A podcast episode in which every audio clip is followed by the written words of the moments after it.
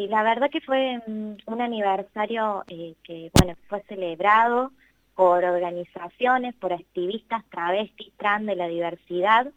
Em, la ley de identidad de género, que es la ley 26743, eh, es la primer, fue la primera ley de identidad de género del mundo en no pedir un diagnóstico médico o psiquiátrico para acceder al cambio, eh, a las operaciones de cambio de género y eso, bueno, fue un avance muy grande. Además es una ley que no exige ningún trámite judicial ni administrativo eh, para acceder al cambio registral más que ir al, registro y pedir esa ratificación registral. Eh, bueno, nada, al día de hoy en nuestro país más de 9.000 personas desde que se aprobó la ley y desde que se sancionó accedieron al cambio registral y en Córdoba eh, 1.023 personas, según los datos del registro civil, accedieron a ese cambio. Las dificultades respecto de la aplicación de esta ley quizás están más en lo que tiene que ver eh, con el acceso a la salud.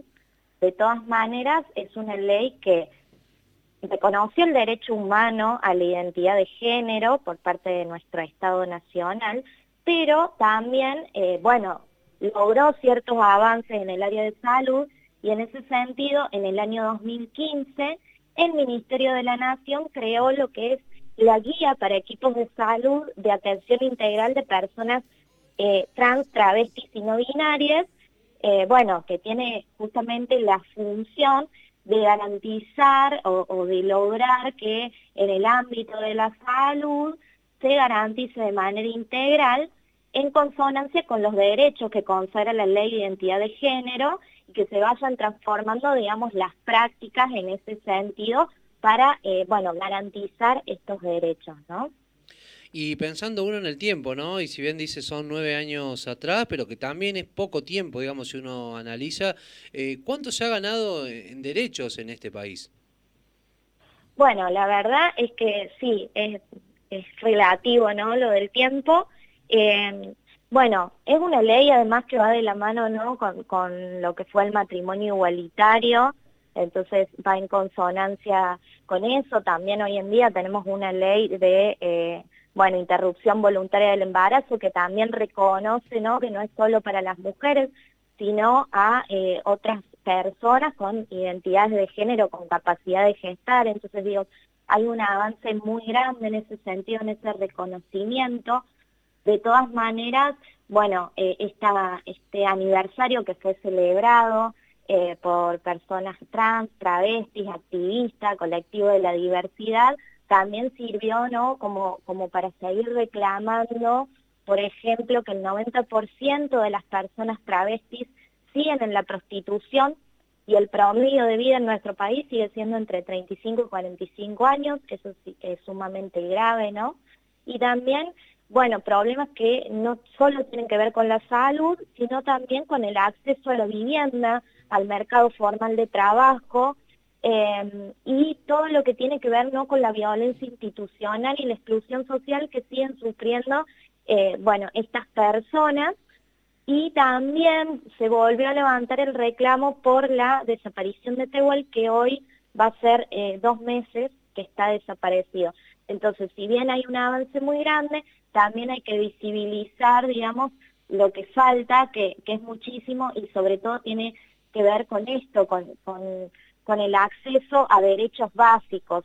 Si bien eh, la ley reconoce, eh, bueno, derechos fundamentales de las personas, ¿no? Que son el libre desarrollo eh, a, su persona conforme a su identidad de género, la modificación de los datos personales en el registro, es decir, el cambio del nombre de pila, de imagen y de sexo en el DNI y eh, el acceso a tratamientos hormonales o intervenciones quirúrgicas que para acceder a ellas no es necesario hacer el cambio registral y para hacer el cambio registral no es necesario acceder a las cirugías, ¿no? Porque la ley entiende que la identidad de género autopercibida se refiere a una vivencia interna individual, o sea, a la forma en que la persona se siente y se autopercibe, lo cual puede corresponder o no con el sexo designado al nacer y en este sentido es una ley sumamente, bueno, celebrada, digamos, eh, porque garantiza eso, ¿no? El reconocimiento de la identidad de género autopercibida y el derecho a ser tratada de esa manera. Marina, eh, si bien hay una gran deuda a nivel Estado con respecto a avanzar a esto, a que todos tengamos el mismo tipo de acceso a las cosas básicas, acá en Río Cuarto, por ejemplo, cada año entra en el Consejo Deliberante un proyecto de ordenanza para precisamente buscar eso y tiene que ver con acceso a la vivienda, a la salud, acceso equitativo, quiero decir, al trabajo, bueno, así como entra, sale cada año sin ser tratado, pero más allá de eso también hay una responsabilidad de todos en esto de que todos tengamos el, mismo o la misma posibilidad de acceso.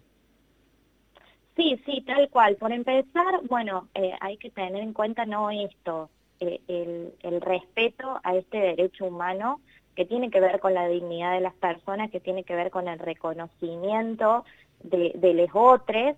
Entonces, partiendo desde ese lugar, la ley además eh, una de las cosas que reconoce no es esto de decir, bueno, la persona tiene derecho a ser tratada eh, como se percibe, haya o no cambiado, eh, hecho el cambio registral, por ejemplo. Entonces, empezar como sociedad a, a tener en cuenta estas cosas, también a, a entender, digamos, que son personas que están vulneralizadas, digamos, por el sistema y eh, poder de esta manera empezar a, tomar dimensión de lo que significa, sobre todo, eh, porque bueno, porque hay derechos fundamentales que no tienen garantizados, ¿no? Y en este sentido también es importante acompañar sus luchas, eh, que tienen que ver también con, la violencia que sufren, con los crímenes de odio que, que se ejercen sobre, sobre su cuerpo y sobre su vida, y también, eh, bueno, con esto ¿no? Que, es tan importante y que volvemos a, mencionar a Tehuel porque